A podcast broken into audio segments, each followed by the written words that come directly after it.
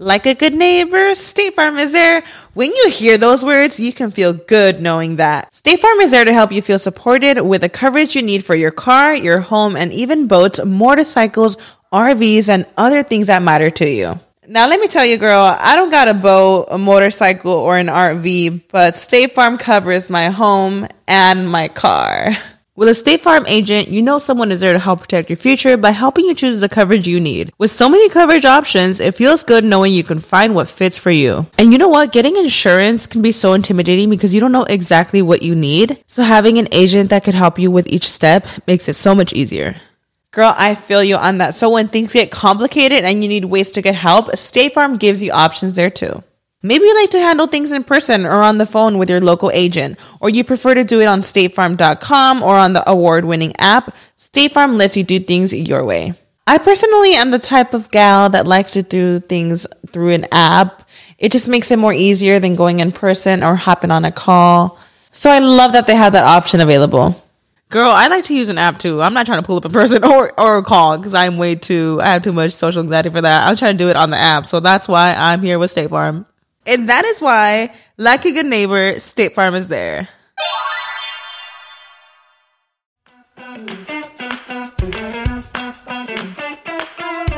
Hola, ¿qué tal? Bienvenidos a un episodio más de Rollos de Mujeres Podcast. Mi nombre es Ana Cruz y este es un espacio donde cada martes aprendo de mujeres extraordinarias. Reímos, lloramos, compartimos lo que nos hace especiales a cada ser humano, que es nuestra historia. Y el día de hoy tengo aquí a una mujer a la que vengo siguiendo ya por varias semanas, meses yo creo, en las redes sociales. Y me ha impactado su historia y le dije, tienes que venir a grabar a mi podcast. Y me dice, ¿en serio, Anita? Vente, tienes una historia muy, muy linda, muy inspiradora, que creo que muchos necesitan escuchar. Y aparte, me, me compartiste algunas cositas de lo que estás viviendo en este momento y le dije, hemos pasado por lo mismo. Así que qué padre que vengas a visitarme y lo compartamos para que otras personas vean que no son las únicas y lo que es más que va a pasar y van a salir adelante. El día de nosotros, el día de hoy está con nosotros Analía Roca, periodista, presentadora de radio y de televisión, emigrante. Llegaste aquí a los Estados Unidos apenas en el 2021, amor, hace dos años. Sí. y estás buscando a lo que todos venimos, que es tu sueño americano. Bienvenida, ¿cómo estás, Analia? Bueno, Ana, estoy súper feliz. Como dice Ana, este, cuando me lo propuso dije, ¿de verdad? ¿Querés que vaya? ¿Querés que, bueno, que, que acompañe este programa tan lindo que, que estás haciendo? que vengo siguiendo también hace tiempo y bueno, tratando de conectarme con gente que hace lo mismo que yo, que es comunicadora, tratando de entender un poco, ¿no? Dónde estoy. Entonces, te agradezco muchísimo por, por este tiempo. No, gracias a ti, Rosa, Analia. Y sabes que me comentaste algunas cositas que con las que yo me identifiqué muchísimo. Hablábamos de el duelo migratorio, de lo que es dejar tu país, venir a otro país por X o Y razón. Y me gustaría saber un poquito cuál fue la razón por la que tú y tu esposo y tu familia entera deciden dejar tu país y venirse a los Estados Unidos? La verdad que son diferentes, ¿no? Las motivaciones, porque no es mi primera vez emigrando. Yo nací en Argentina porque mis papás son bolivianos. Entonces, el primero que hizo la migración fue un tío y de ahí siguieron todos los tíos a la Argentina hace muchos años atrás. Entonces, el primero que emigró fue mi papá, luego con mi mamá y bueno, yo nací en Argentina. Me crié, me formé, pero siempre eh, me llevaron a, Bolivia a bautizarme, a conocer a los primos, porque la familia era muy grande. Entonces siempre tuve esa raíz, ¿no? De, del país de mis padres. Entonces a los 16 años, siendo muy joven, muy chica, yo le pido a mi mamá, vámonos a Bolivia.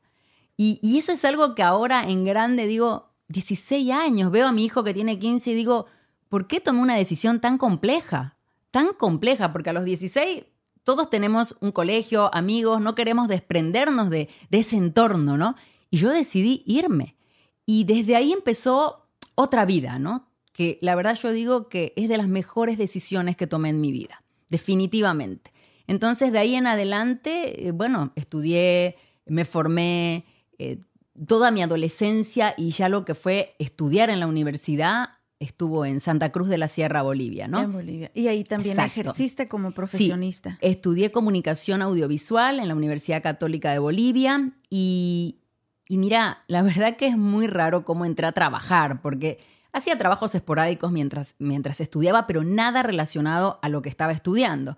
No sabía cómo iba a llegar yo a un periódico o a la televisión, pero sí escuchaba por radio a un periodista muy reconocido en Bolivia, que es Carlos Valverde. Lo seguía como cualquier oyente que sigue su programa de radio, pero en esa época ya empezaba a ver que el correo electrónico, que una cosa que la otra, le escribí un correo y me invita a trabajar con él sin conocerlo.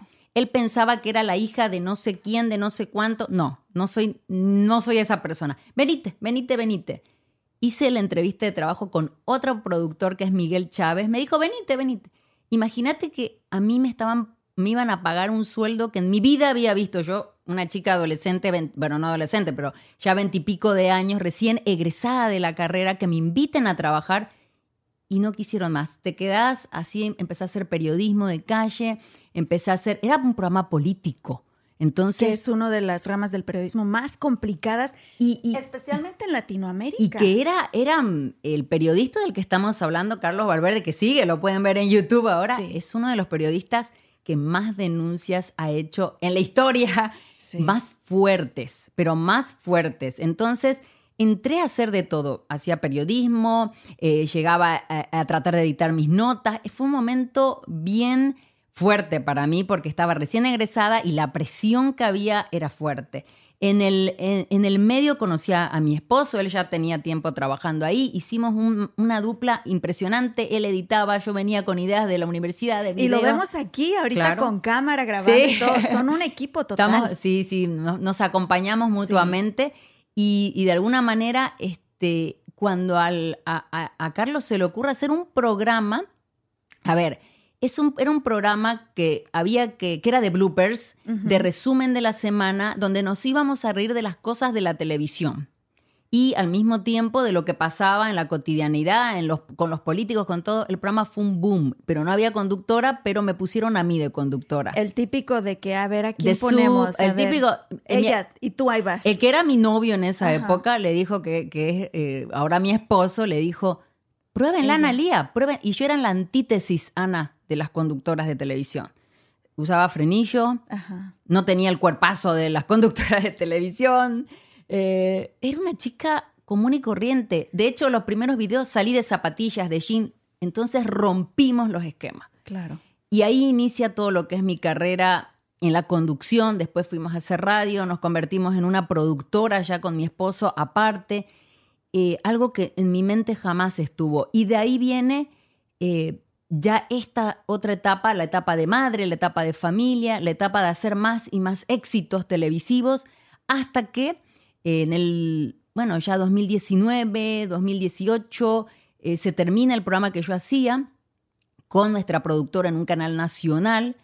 Era un programa exitosísimo. Si lo ponían a las 6 de la mañana, el programa era visto a las 6 de la mañana. Si lo ponían a las 10 de la noche, el programa era exitoso a las 10 de la noche. O sea, era impresionante, pero nos sacaron del aire.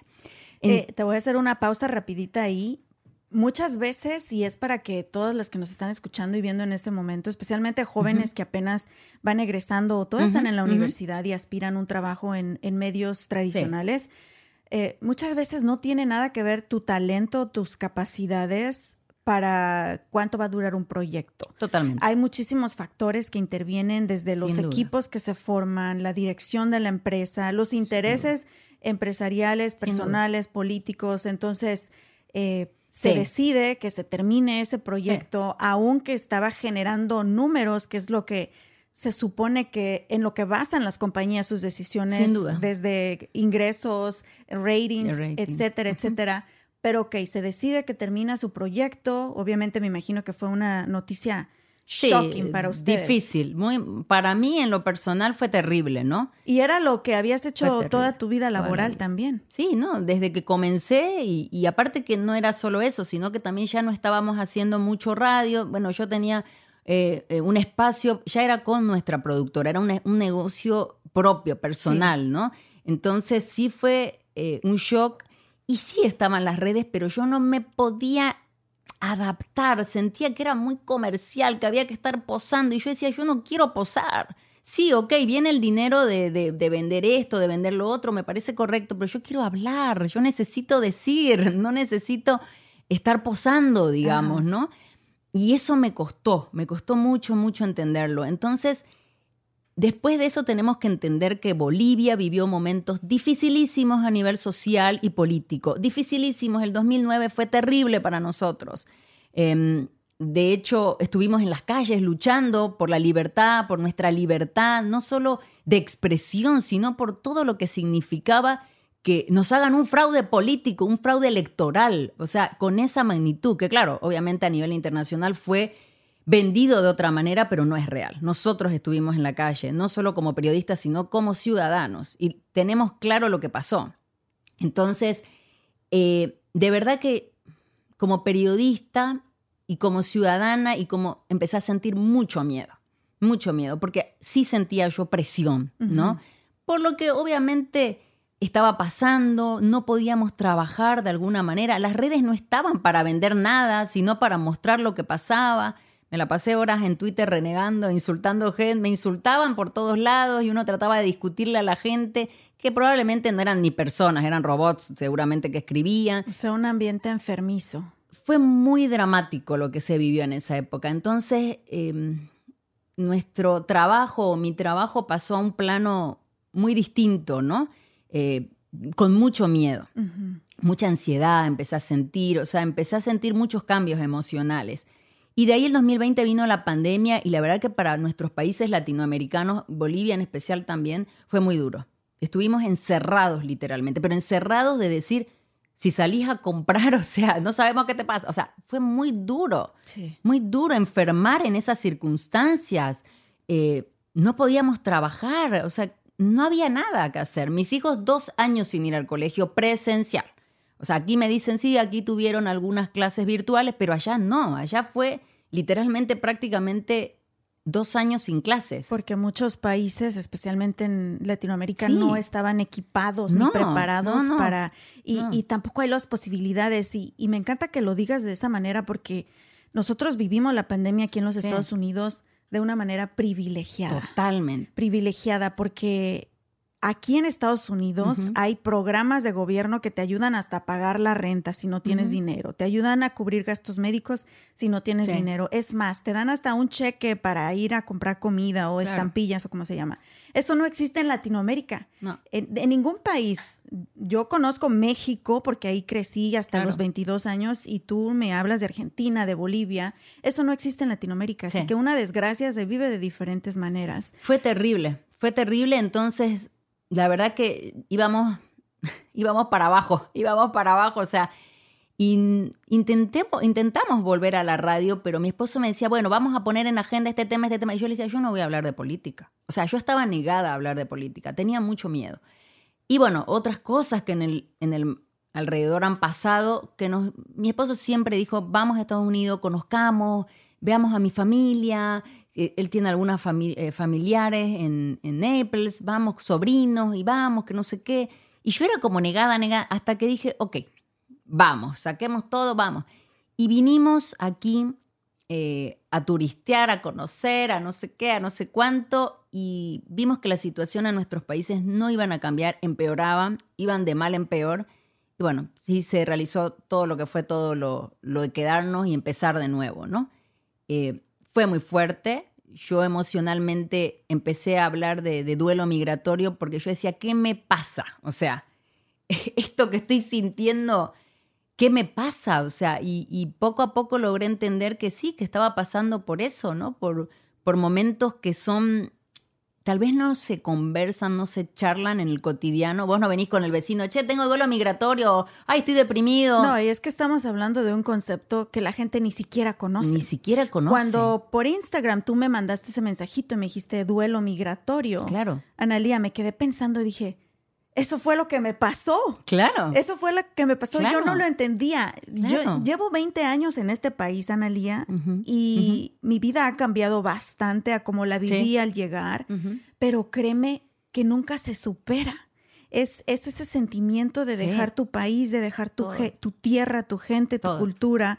Por eso hay muchísimas, eh, ahora sí que grupos y formas en los que las personas aquí en los Estados Unidos tratan de, de mantener ese contacto yo lo diría emocional, con su cultura, con su comida, con su música, porque Totalmente. es lo que somos.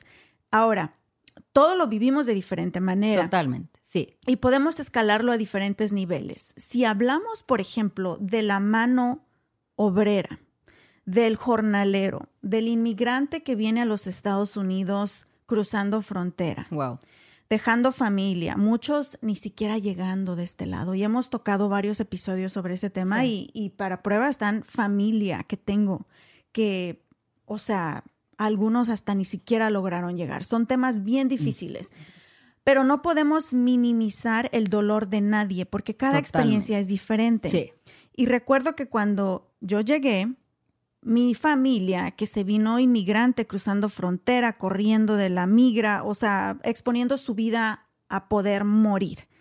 Y yo llego con una visa de turista, llego graduada de la universidad, llego, ya me tenían trabajo, eh, o sea, fue doloroso, pero fue diferente la circunstancia. Y recuerdo mucho estas palabras.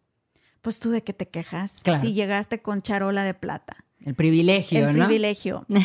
y déjame decirte que no es cierto. No es cierto. Sabes que a veces me he puesto a pensar que, y, y- y voy a comentar esto sin el afán, ojalá que nadie se sienta ofendido, es una realidad social. Sí. Y yo lo viví con mis padres. Cuando tú eh, vienes a Estados Unidos y no tienes una educación académica, tu sueño es venir a los trabajos que se te ofrece a ese momento, que es lavar platos, cortar césped, pintar casas. Para ti es un sueño.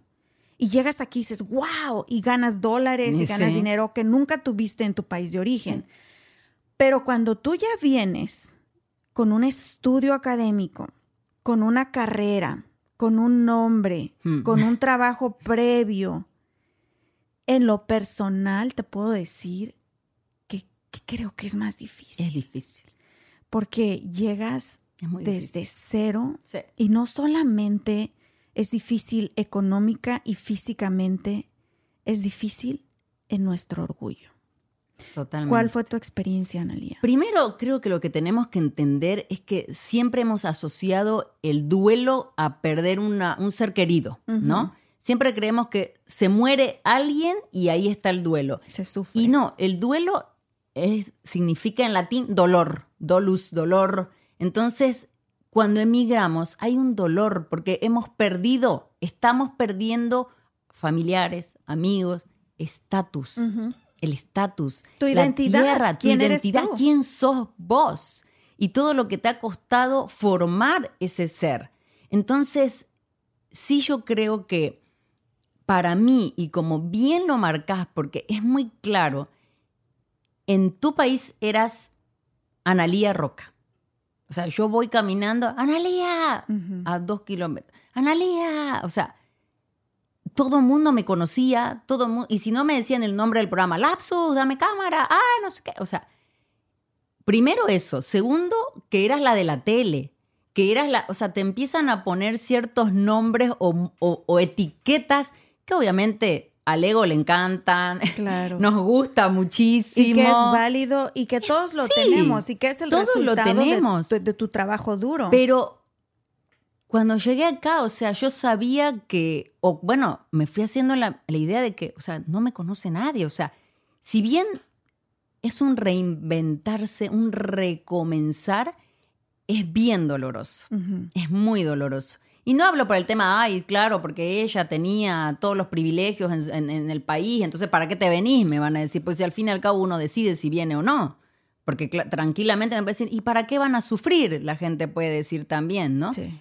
Pero si uno no está cómodo donde estaba, ¿por qué no intentarlo? ¿Por qué no cambiar? Sí, exactamente. Ya está, o sea, ya estamos en el juego, sí, obviamente, hay un dolor, hemos perdido familiares, amigos, eh, cosas materiales también, porque, Ana, yo siempre digo esto, mi casa quedó cerrada con todo lo que tiene mi casa, completamente armada, camas hechas, y no volví más. De esa casa han salido cuatro o cinco cajas, y ahí está toda nuestra vida. Y, y lo que más me, me parece que tenemos que enfocarnos, porque claro, si me pongo a decir, ay, la casa, ay, los platos, ay, lo que me costó, todo lo que estaba ahí adentro tuvo un sacrificio, si me quedo con eso, es frustrante. Sí. pero me quedo con, salió lo más importante que eran las cuatro personas de la casa, Claro, la familia. claro.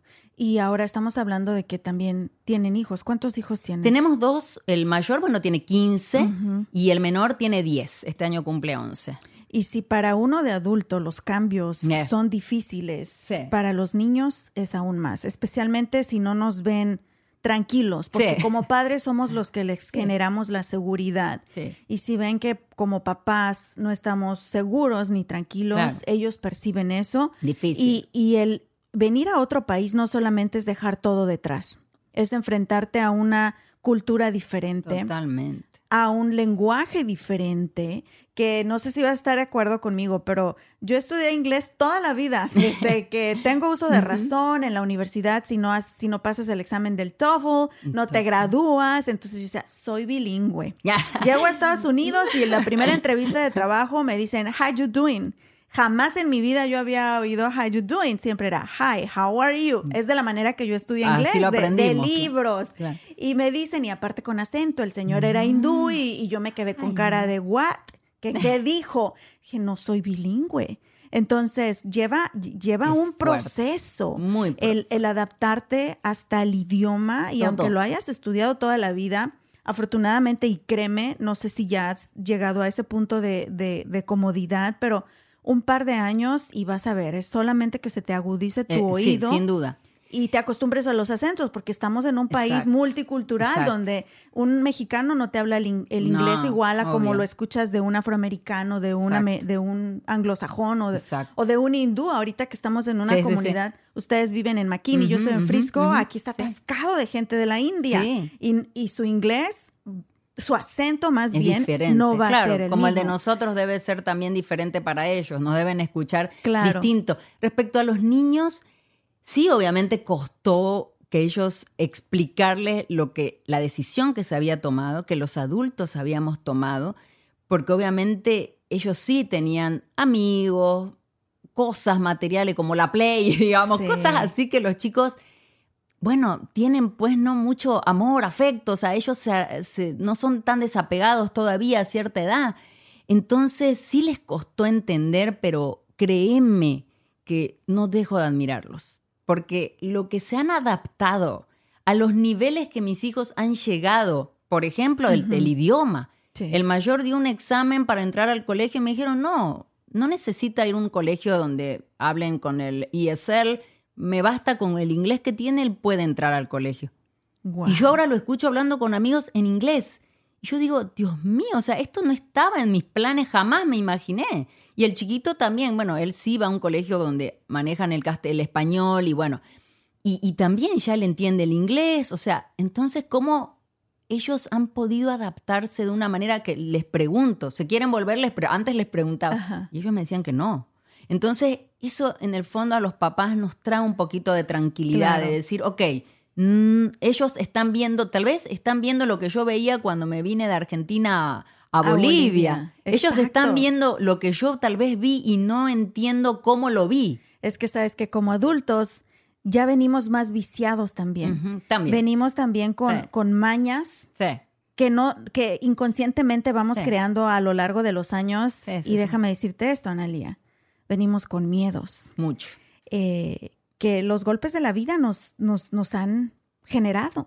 Y los niños nos, enseñas nos enseñan lecciones totalmente. que a veces los adultos pensamos que estamos ahí para educarlos y guiarlos. Muchas veces tenemos que callarnos, voltear y aprender de ellos. Y mirarlos, ¿no? Y mirarlos. Sí, sí, Exactamente.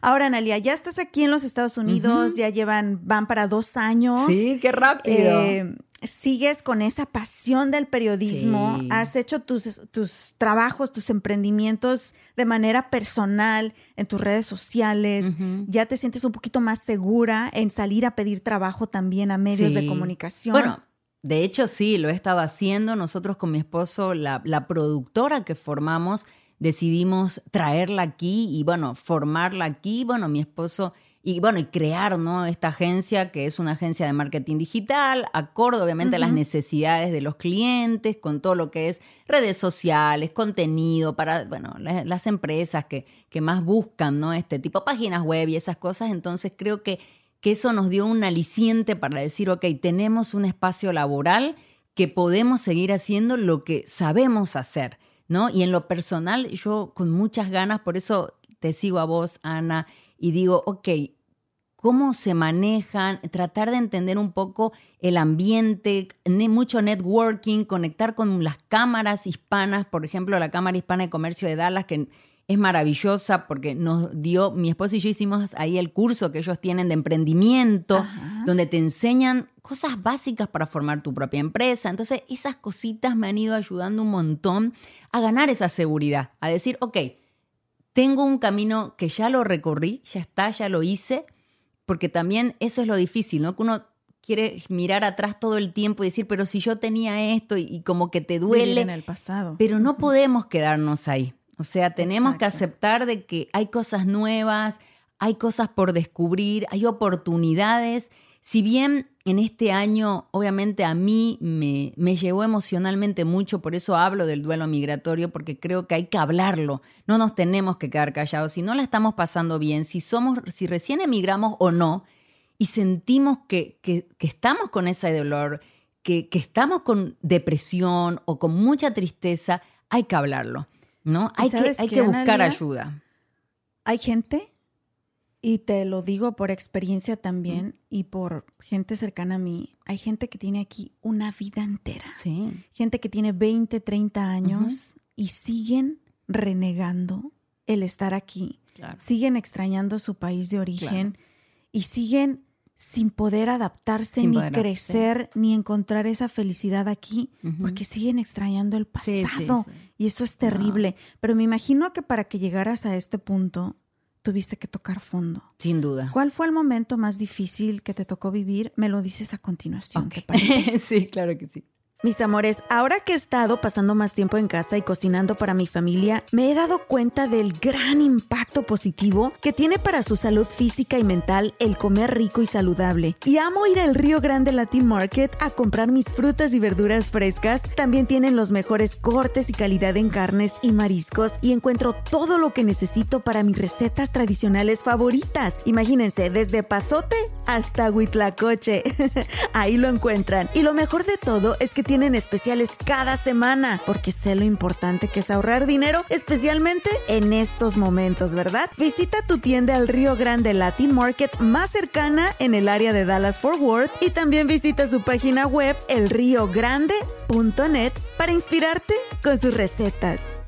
Si vives en el área de Dallas Fort Worth o estás de visita por estos rumbos, tienes que visitar Traders Village en Grand Prairie. Vas a encontrar más de 3.000 puestos de vendedores locales desde botas, sombreros, joyería, juguetes, herramientas, plantas y mucho más. También venden comida deliciosa y tienen música en vivo y entretenimiento todos los fines de semana. Y para entretener a los niños y también a los grandes, pueden disfrutar de los juegos mecánicos de Prairie Playland, incluyendo la increíble montaña rusa Prairie Screamer. Si aún no te has subido, no sé qué estás esperando. Abierto sábados y domingos, la entrada es gratis y el estacionamiento cuesta tan solo 5 dólares. Traders Village de Grand Prairie. Muchísimas gracias por continuar con nosotros en un episodio más de Rollos de Mujeres Podcast. Conmigo el día de hoy, Analía Roca, periodista y presentadora de radio y televisión, esposa, mamá, ahora empresaria también. Ah. Y hablando de un tema que sé que muchos de ustedes lo están sintiendo. Si ustedes viven aquí en los Estados Unidos, emigraron de sus países de origen, híjole, nos está cayendo como balde de agua. Si están en cualquier eh, otro lugar del mundo, porque déjame decirte una cosa, los latinos estamos por todos, lados. Vete a Australia, vete a China, vete a, a, Canadá. A donde sea, al, punto final allá en el Polo Norte y en el Polo Sur, y ahí vas a encontrar un latino. Me pasó cuando estuve, la primera vez que fui a, que tuve la bendición de estudiar en España y y que andaba por esos rumbos con amigos de la universidad, me acuerdo que pasábamos, andábamos en Ámsterdam y escuchaba a lo lejos que alguien decía, no mames, güey. Así mira, volteaba y decía, un mexicano. Ay, qué lindo. Estamos por todos lados, somos gente pues que buscamos, ¿verdad? Superarnos nuestros sueños y que no nos asusta el no nos asusta el cambio ni ni lo difícil.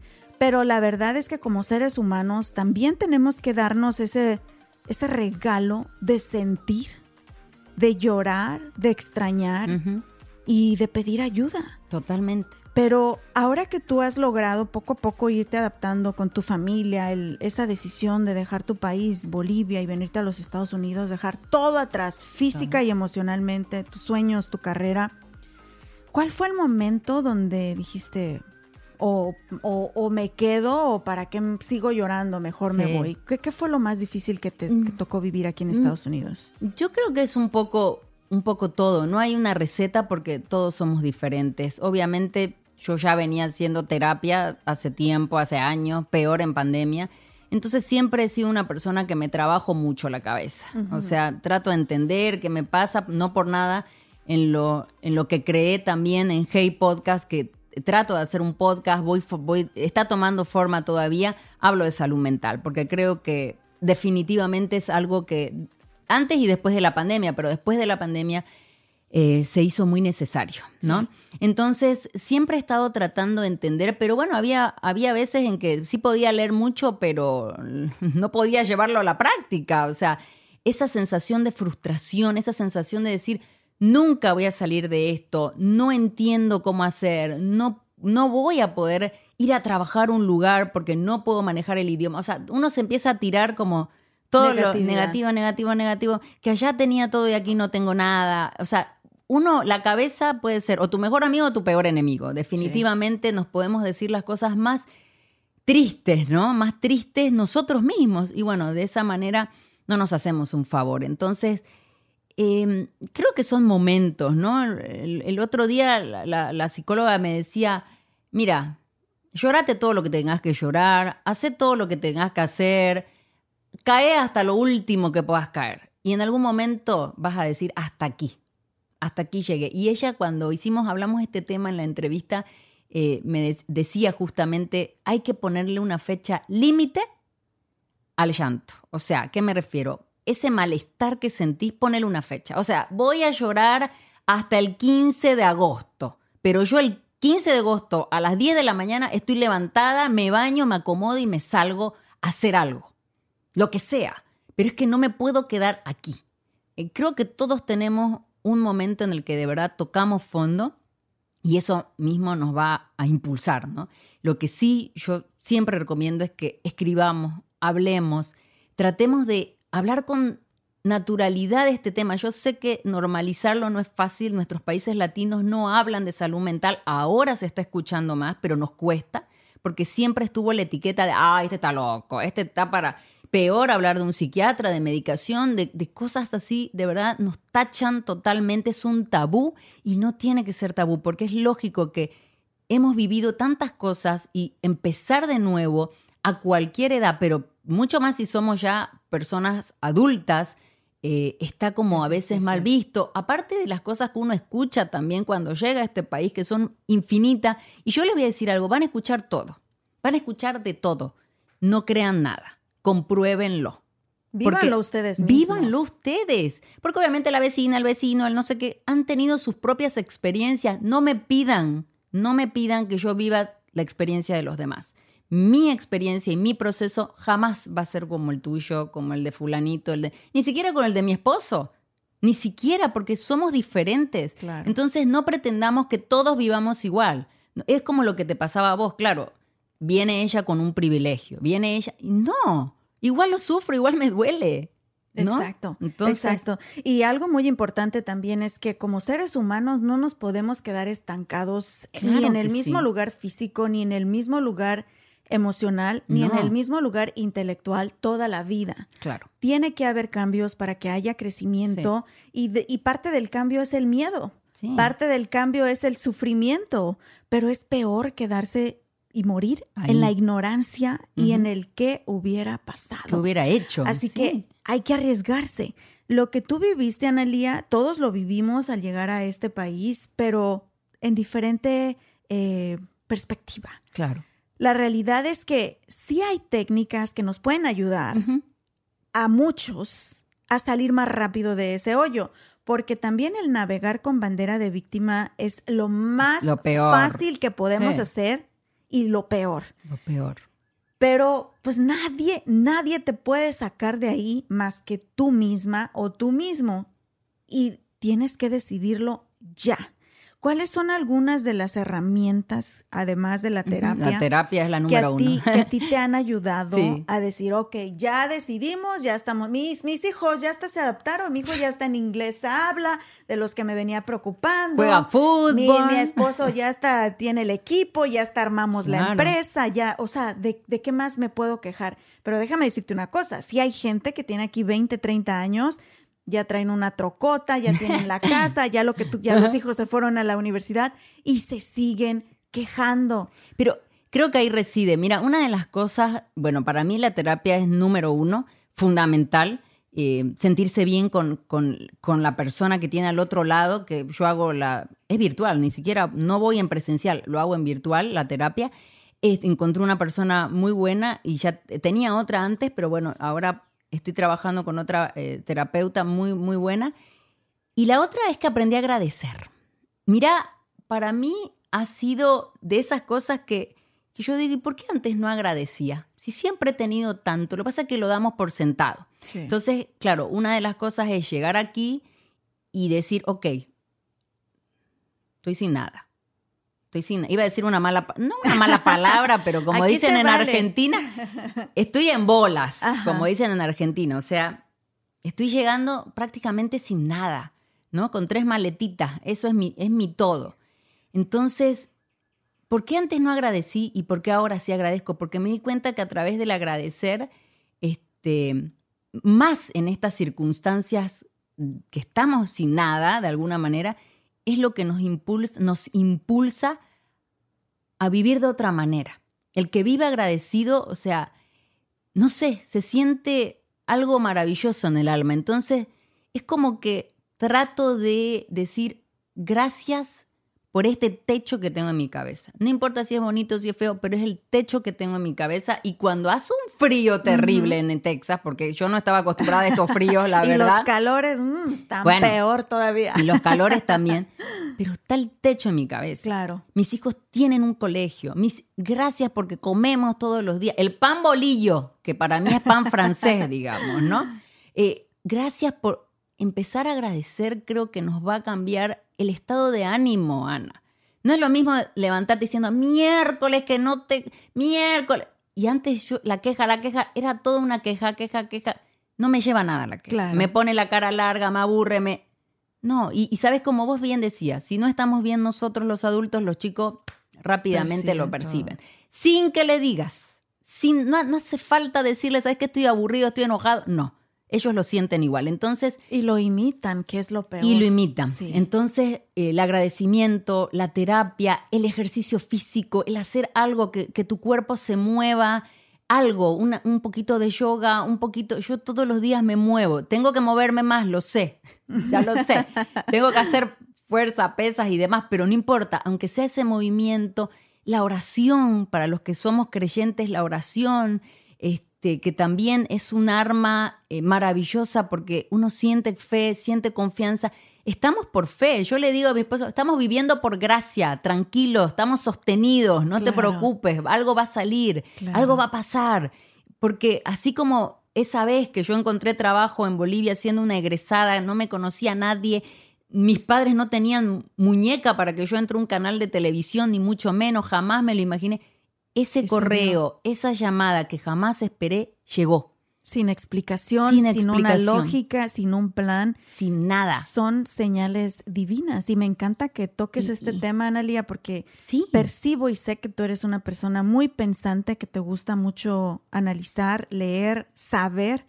Y si nos ponemos a querer explicar cosas de la vida, No. si de por sí estamos locos, o sea, eh, le digo a mi esposo, no me saques un libro de Nietzsche o empezamos a hablar de filosofía porque prefiero quedarme con mi fe que me da tranquilidad, me da paz y me permite seguir Si viviendo. lo pensamos mucho, sí. Y, y es importantísimo que lo estás diciendo. Sí. Terapia, moverte físicamente. Movernos, Tu cuerpo sí. necesita desechar todas esas De alguna forma. toxinas que tiene. eh, ser agradecido Ser agradecido. y fe. Me Mucha encanta, fe. Analia. me Mucha encanta. fe. Y, y sí, tal vez son cosas que dice, ay, bueno, pero pues si todos los días rezo. Sí, o sea, todos los días rezamos y no pasa nada y seguimos en el mismo lugar, en el mismo hueco, en el mismo pozo. No importa. O sea, yo sigo pensando de que alguna puerta se va a abrir. Es frustrante, sí, porque aplico a todo y no me llama nadie. o me llaman dos o tres, pero siempre hay algo que, que falta. Ok, no importa. Pero mientras tenga esta voz para seguir hablando, que es lo que a mí me apasiona, me fascina, mientras que tenga este oído para seguir escuchando a la gente, que es lo que más me gusta, conocer las historias, que es lo que más me encanta, eh, yo soy de las que ve a una persona y dice, ¿cuánto habrá pasado esta persona? ¿no? Porque si yo estoy pasando por tantas cosas, me muero por saber cómo superó. Tanta gente que veo y ahora, claro, conozco a más hispanos. Antes no, antes conocía a argentinos, bolivianos, no había más donde perderme, no, no tenía relación, tal vez algún amigo venezolano que, que llegó a Bolivia, pero no tenía más que esas culturas conocía. Ahora conozco tantas, como te digo. Y qué rico es, ¿verdad? Qué lindo que es. Esta, y aparte ya no, no hablamos de, de soy argentina, soy boliviana soy hispano. Eh, y ese es otro término que aprendiste aquí. Sí. Cuando vienes de tus países. Totalmente. Mira, y podemos hablar de tantas cosas, de bullying, que de racismo. no sé si estás de acuerdo conmigo, Analía, pero lo he comentado en otros episodios. Cuando, pues, toda mi vida, hasta los 22 años que estuve en México, ¿eras mexicano o eras mexicano? Claro. ¿Eras pobre o eras rico? ¿Eras prieto o eras güero? ¿Eras güero de rancho? ¿Eras gordito o eras flaco? Nadie se ofendía. Eh, esto del racismo, desafortunadamente, se ha creado aquí como una peste que simplemente nos hace daño cuando qué bonito es apreciar tantas culturas diferentes, tantos idiomas diferentes, tanta comida, música, maneras de ver la vida que a eso yo le agradezco tanto de que nos hayamos criado en Latinoamérica, que no se nos inculcó ese sentimiento de rechazo a lo diferente. A lo distinto. Al contrario, como lo dijiste, teníamos un amigo que venía de otro país. ¡Puta madre! Todos lo abrazábamos. Era, y decíamos, Dime sobre ti, quiero saber sobre ti, qué comen, cómo hablan, tu acento. o sea, era como, oh, maravillada tu acento argentino que tienes ahorita. y no se me fue. Y no se te fue. Y que no, se te vaya, amor. Inclusive hablando inglés. Ese es un consejo eh, que te doy a, mis 20 años que llevo aquí en Estados Unidos. Que no se te vaya, porque esa es. Es una mezcla, ¿no? O sea, y, la verdad que cuando salía, imagínense ustedes cuando salía en la televisión boliviana, em, la gaucha, me decía, esta gaucha o esta se hace la gaucha, pero es de acá, digamos, ¿no? O sea, siempre está ese, eso de que te escuchan diferente, pero bueno, yo lo, tomo como, lo acepto, me encanta, es parte de mí, soy argentina también y también soy camba, cruceña, boliviana, porque así lo siento y, me da la gana de sentirlo. Por último, nadie me dice qué tengo que sentir, ¿verdad? Y de qué país quiero ser, por último. Y también soy texana, por último. Ahora ya eres hispana viviendo en los Estados Unidos. Claro. Hay una cantante mexicana, Chabela Vargas, famosísima que cantaba música original mexicana y en una ocasión dijo, ella nació en Costa Rica. Ah, mira. Pero yo toda la vida pensé que era mexicana, y ella toda la vida se declaró mexicana y dijo, es que los mexicanos nacemos donde se nos da la chingada gana. Exacto. Lo mismo dicen en Santa Cruz, ¿no? Somos ciudadanos del mundo. Somos ciudadanos. Y, es, y, es maravilloso, digamos. Yo tengo mis hijos que, que juegan fútbol y quieren ser para, quieren jugar para la selección argentina, me dicen. Y bueno, los voy a hacer argentinos, le digo. Si ya tienen a la mamá, jueguen para donde les dé la gana. O sea, pero lo lindo de esta comunidad hispana es como te digo, el bolillo, que para mí es pan francés, la, la conchita que nunca había probado es como el pan con harina, el pan bono de Colombia es como el cuñapé de Santa Cruz. Mira cómo uno va buscando las cosas que teníamos en nuestros países, pero descubrí que otros también lo tenían. Y no voy a entrar acá, ah, no, pero mejor es este. No, son estupideces andar comparando. O sea, tratemos de encontrarnos en nuestras diferencias y en nuestras similitudes.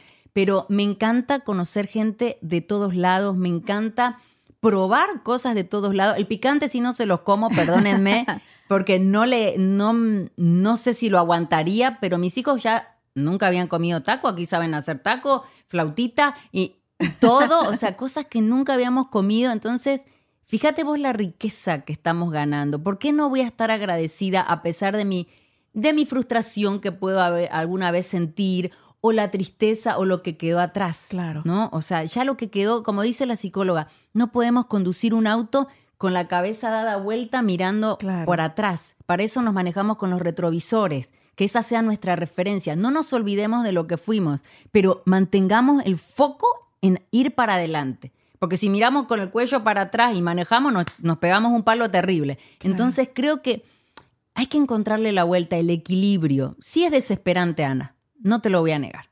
Es desesperante por momentos. Pero también seguimos para adelante porque vamos conociendo gente como vos, como, como tantas otras personas que nos dan una mano, que nos permiten conocerlas, conocer sus historias y decimos, ok, se puede. Si otros pueden, yo también puedo. Mira, al final del día tomamos la decisión más difícil, todos aquellos que somos inmigrantes, que fue dejar todo detrás. Ya tomamos la decisión más difícil, ya estamos donde sea que estén, en cualquier país que sea que estén. Lo importante también es que pues lo que quedó atrás ya no lo podemos cambiar. Y el futuro no, ¿para qué preocuparnos si no sabemos qué? vamos, qué va a pasar? Es hoy lo que tienes que vivir. ahora. Y algo muy importante también, ahora que ha pasado ese, ese lapso de duelo, ese lapso que tú dices de llorar, ok, eh, también es importante y es válido que saques todo. Hay que, no hacerlo, hay que vivirlo. Pero ahora es yo crear mis oportunidades. Porque no nos podemos quedar esperando que alguien venga y toque la puerta y que diga, aquí está. No. Y me encanta porque ustedes son el vivo ejemplo de ello y están creando sus propias oportunidades. ¿Qué están haciendo ahora tú y tu esposo, bueno, Nosotros ya teníamos la productora armada, obviamente que en Bolivia se hacía programas de televisión y de radio, pero con el cambio y todo esto de las redes sociales está la necesidad, obviamente, de ayudar a pequeños y medianos emprendedores a que puedan generar su contenido digital.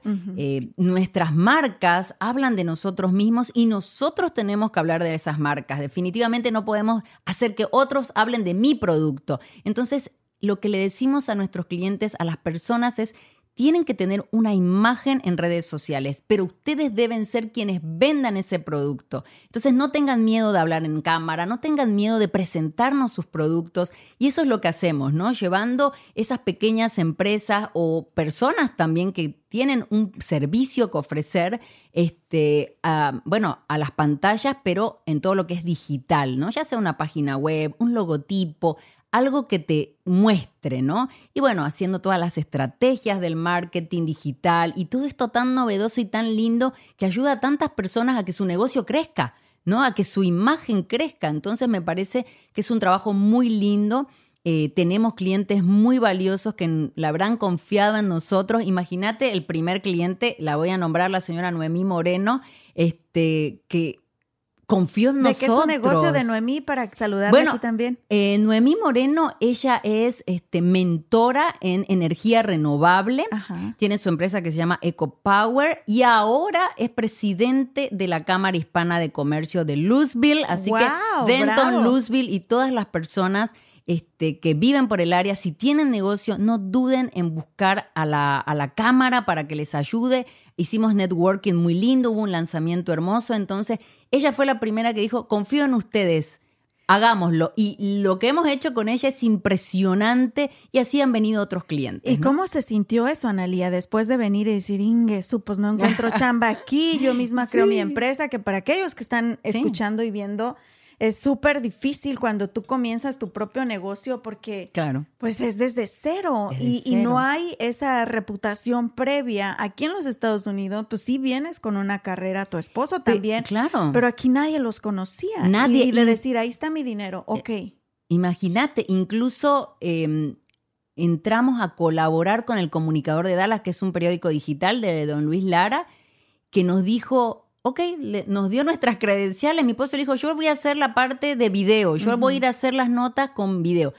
Eso fue una ayuda grandísima, eso me permitió conocer a tanta gente, entrar a eventos donde yo podía dar mi tarjeta, presentarme, que me conozcan, que nos conozcan, que sepan que lo que hacíamos. Entonces, mira cómo las puertas se van abriendo de a poquito, eh, cómo hay personas que, como decimos, Dios te pone en el camino, te dice, mira, te paso el teléfono de fulanito que puede necesitar una página web o del abogado que te puede ayudar o cosas así. O, que pasame tu currículum yo lo voy a pasar a otra persona.